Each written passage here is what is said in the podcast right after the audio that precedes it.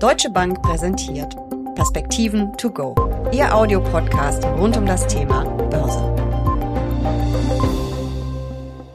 Es müssen nicht immer amerikanische Aktien sein und auch keine europäischen, denn auch Emerging Markets sind ein Blick wert. Aber Schwellenland ist nicht Schwellenland. Wo läuft es gut? Wo läuft es weniger gut? Und welche Branchen sind vielleicht interessant. Darüber sprechen Uli Stefan von der Deutschen Bank und ich in den Perspektiven to go. Mein Name ist Jessica Schwarzer und damit herzlich willkommen. Uli, ich weiß, die Schwellenländer, das ist eine schwierige Formulierung, aber ich versuche es trotzdem mal. Wie läuft's denn in den Schwellenländern? Ja, natürlich sehr unterschiedlich, wie du ja schon richtig angedeutet hast. Man muss hier wirklich einen differenzierten Blick auf diese Länder haben. Wenn wir beispielsweise nach Argentinien gucken, dann verhandelt der IMF bzw. hat verhandelt ein weiteres Paket. Es steht im Raum, dass Katar hier auch mit Geld aushilft. Pakistan scheint im Moment ein Problem zu kriegen, nicht nur ein politisches, sondern auch eins auf der wirtschaftlichen, finanziellen Seite. Ägypten ist so ein Dauerbrenner. Das sind alles Länder, die hohe Leistungsbilanzdefizite haben, also permanent Geld importieren müssen, um dann Güter aus dem Ausland kaufen zu können. Und wenn da natürlich die Rahmenbedingungen dann nicht so stimmen, dann fließt eben dieses Geld nicht in dem Maße zu und bereitet dann entsprechende Probleme. Also man muss das schon ein Stück weit im Auge haben und differenzieren. Aber unterm Strich machen die Emerging Markets einen guten Eindruck. Sie wachsen deutlich schneller als die entwickelten Länder und das sollte auch in den nächsten Jahren so bleiben. Die Inflation ist auf einem relativ hohen Niveau von acht Prozent wahrscheinlich in diesem Jahr, sollte aber auch im nächsten Jahr weiter zurückgehen. Viele dieser Länder haben sehr früh die Zinsen angehoben, auch stark angehoben, sind gegen die Inflation vorgegangen, sehr viel früher, als das beispielsweise die amerikanische oder die europäische Notenbank getan haben und sind eben jetzt in einer Phase, wo sie die Zinsen eher dort lassen, wo sie sind, beziehungsweise sogar schon in einen Senkungsmodus übergehen. Also insofern differenziertes Bild. Wenn man aber sie sozusagen einmal aggregieren möchte, dann sieht es gar nicht so schlecht aus. Auch die makroökonomischen Surprise-Indizes, also dort, wo man misst, wie werden makroökonomische Daten über den Arbeitsmarkt, über die Industrieproduktion, über die Beschäftigung, wie werden die erwartet und wie werden sie dann tatsächlich veröffentlicht. Die sind viele Monate jetzt negativ gewesen, scheinen aber einen Boden zu finden. Das ist wahrscheinlich auch der Grund, warum einige Notenbanken hier aus diesen Emerging Markets an Zinssenkungen glauben. Und noch ein letztes Aggregat. Die Aktien haben im Moment, also year to date, von Anfang des Jahres bis heute, müsste man richtigerweise sagen in Deutsch, haben 8,6 Prozent zugelegt, die Anleihen ungefähr dreieinhalb Prozent in US-Dollar und auch da sieht man, es kommt vielleicht nicht an die Technologiewerte ran, die wir in den USA haben und damit einige westliche Indizes, aber es ist jetzt keine Entwicklung, die einem große Sorgen macht, auch wenn die Berichtssaison, naja, ein bisschen enttäuscht, vor allen Dingen auf der lateinamerikanischen Seite.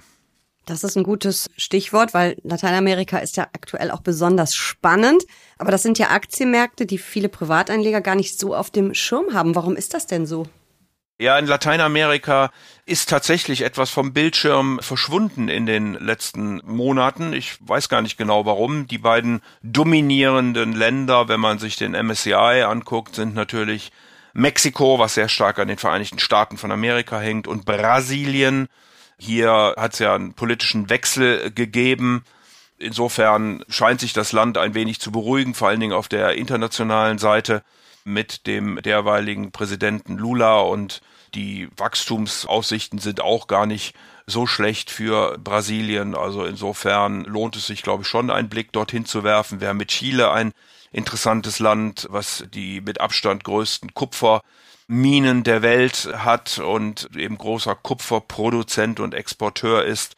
Chile hat wieder eine verfassungsgebende Versammlung einberufen, die zweite mittlerweile, die erste oder deren Verfassungsentwurf wurde von der Bevölkerung abgelehnt. Jetzt wird es im Dezember eine Abstimmung über den nächsten geben. Also das ist sicherlich auch spannend zu beurteilen oder anzugucken.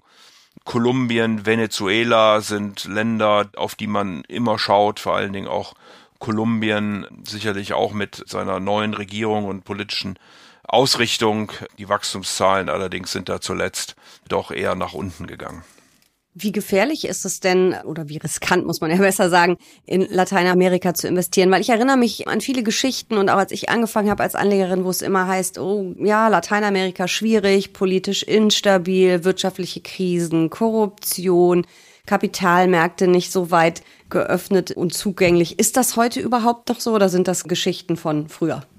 Nein, in Teilen ist das sicherlich so. Also ich finde es immer erstaunlich, dass es ja auf der politischen Seite doch eher die Ränder sind, die immer wieder gewählt werden. Man fällt sozusagen von wirklich weit links, weit rechts und wieder umgekehrt. Das bedeutet, dass natürlich eine gewisse Instabilität, was die politische Ausrichtung einfach dadurch gegeben ist.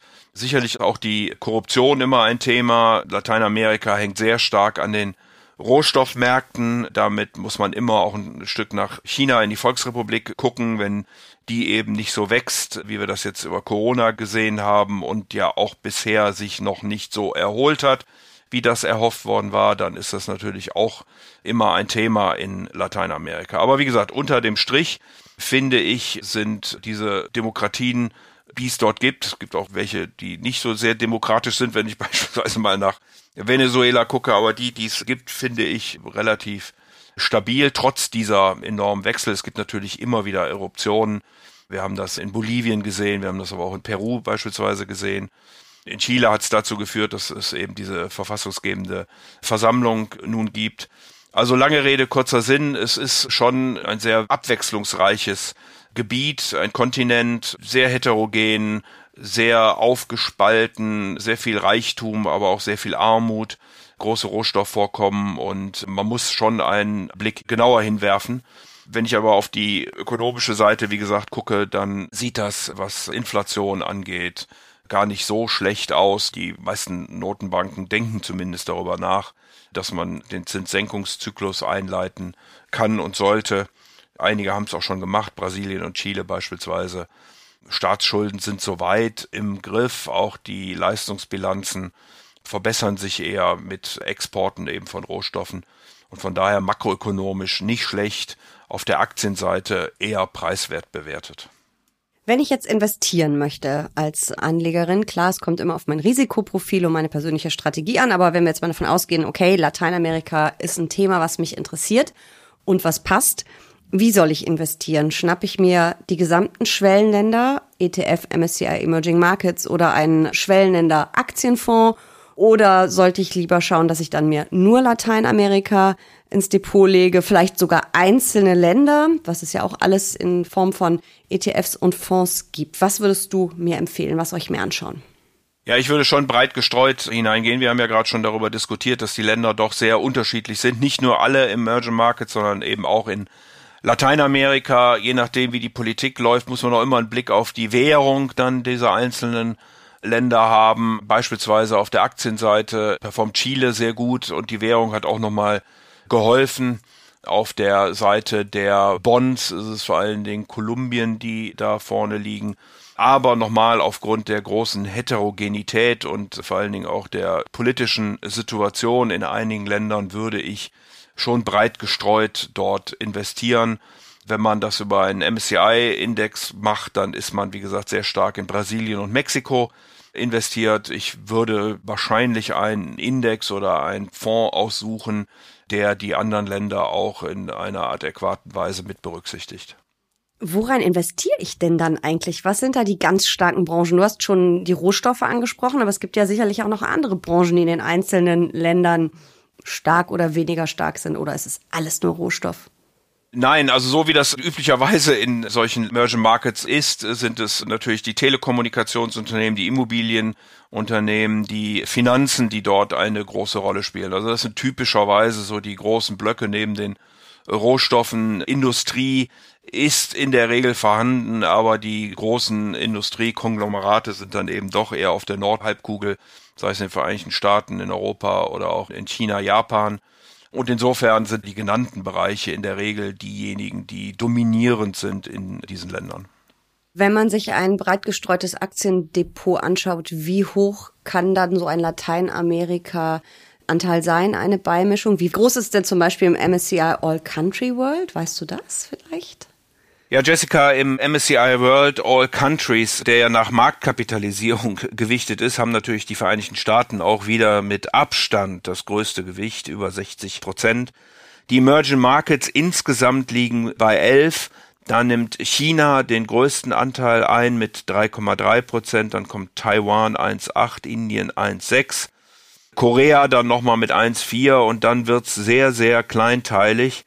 Die ersten lateinamerikanischen Länder, Jessica, kommen dann mit Brasilien 0,55 Prozent, Mexiko 0,3 Prozent oder auch Chile mit 0,07 Prozent. Also da wird's dann schon sehr, sehr kleinteilig. Bedeutet eben, wenn man in den MSCI World investiert, dann ist man doch mit einem sehr, sehr kleinen Anteil in Lateinamerika investiert. Wenn man sich daran orientiert, natürlich auch wenn man eine gute Meinung zu diesem Kontinent hat, dann glaube ich schon, dass ein bisschen mehr gerechtfertigt ist, um überhaupt eine entsprechende Wirkung im Portfolio entfalten zu können. Es ist auf jeden Fall spannend, sich die Länder und ihre Kapitalmärkte mal genauer anzuschauen. Vielen Dank für diese ersten Einblicke. Sehr gern.